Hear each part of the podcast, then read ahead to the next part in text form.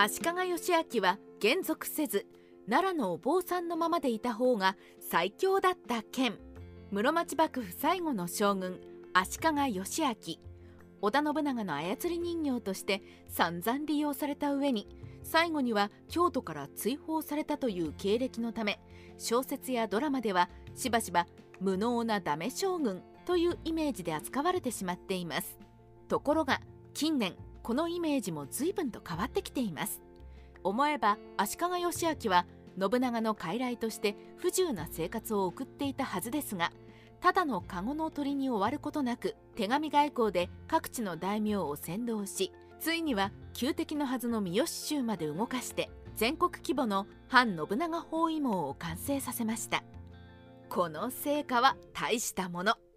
実は足利義昭は相当に才能のある外交上手だったのではないでしょうか。そんな足利義昭がダメ将軍イメージになってしまったのは単に相手の信長が強すぎたというだけなのでは？こんな風に考えると一つのイフシナリオを思い描いてしまいます。足利義昭がそんなに才能のある先導上手だったのならばもしかしたら彼は信長のもとに出奔などせず奈良で僧侶の身分のまま天下に号令をしていた方が強かったのではないかという仮説です。誤解を与えている義明の前歴。奈良のお寺にいたのは事実ですがただのお寺ではありません。小説やドラマでの足利義昭の登場はこんな感じです。13代将軍の足利義輝が京都で殺された時奈良のお寺に預けられ僧侶になっていた弟の義明がこのままでは自分も危ないと寺から脱出し最初は朝倉義景を頼り次は明智光秀の斡旋で織田信長に保護された。この展開は史実通りなのですがこうした描写は誤解を与えているようです。どこが誤解を与えやすい描写かというとお寺に預けられていたというところ。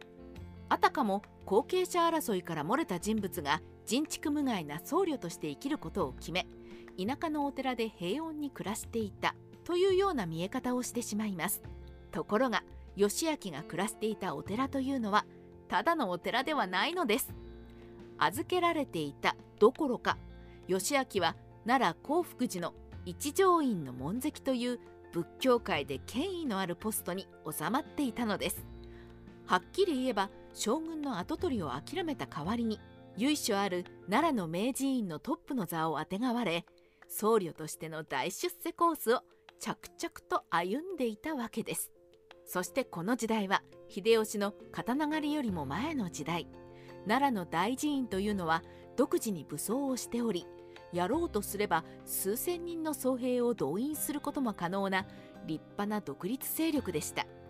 史実としては足利義昭は寺院勢力を後ろ盾にすることは選ばず飛ぶ鳥を落とす勢いの織田信長と手を組むことを選んだわけですがここで空想してしまうことはもし足利義昭が僧侶界でのポストを利用して世に訴え室町幕府返り咲きを図るという戦略に出ていたらどうなっていたでしょうか。イフシナリオを考えてみる。足利義昭が奈良にとどまっていたらこういう展開になっていた？おそらくこの場合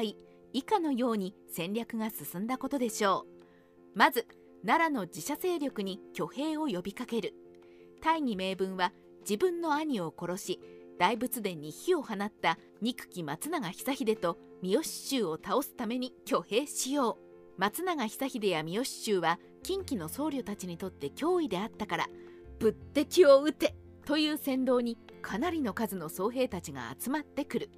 集まった僧兵を先導してまずは同じ奈良にいる松永久秀の居城を強襲させる。追い詰められた久秀は茶器を抱いて自爆。次に義明お得意の手紙外交で武田信玄や上杉謙信朝倉義景や浅井長政を率いれ反三好州包囲網を形成する。大名たちの力を借りて京都に入り三好州を討ち取る。そこで初めて減俗し征夷大将軍の任官を受ける。このシナリオのポイントは敵を三好衆や松永久秀という信長ほどの天才ではない連中に絞っていることです。三好衆や松永久秀相手なら足利義昭の外交の才能も従前に機能し次々に成功する先導や同盟締結を基盤に征夷大将軍への復権プランが成立したのではないでしょうか。まとめ。イフシナリオが成功しても末路はより悲惨かもしれない足利義昭ただしこのイフシナリオには史実と比較して決定的な問題があります。史実では足利義昭は織田信長に散々利用され追放されることになりますが実は京都から追放された後義昭はかなり長生きし天寿を全うしているのです。これは織田信長が徹底した合理主義者だったのであれほど自分を苦しめた足利義昭であっても殺すよりは無害な状態にして追い払っておくだけでよいという計算があったものと推測できます。一方先のイフシナリオパターンで信長ではなく朝倉義景や武田信玄や自社勢力らに守られながら京都に入った場合征夷大将軍復権までは成功したとしてもその後の足利義昭はどうなっていたでしょうか。たちまち京都ではまた権力争いが起こりその展開によって兄の義輝のように暗殺されていたかもしれません。織田信長にはかなわなかったものの相手が信長という合理的な人物だったおかげで命だけは保証してもらえた史実の足利義昭と織田信長に頼らず京都に入り一時的には飾り物ではない将軍の座に見事に収まるもののその後は殺されていたかもしれないイフシナリオの足利義昭。戦国時代ライター社の独り言。こうして整理すると史実の足利義昭の人生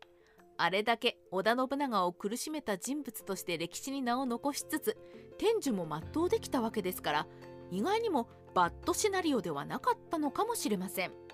下手に彼が頑張ってしまっていた方が本人も日本史もより悲惨な運命になっていたかもしれません。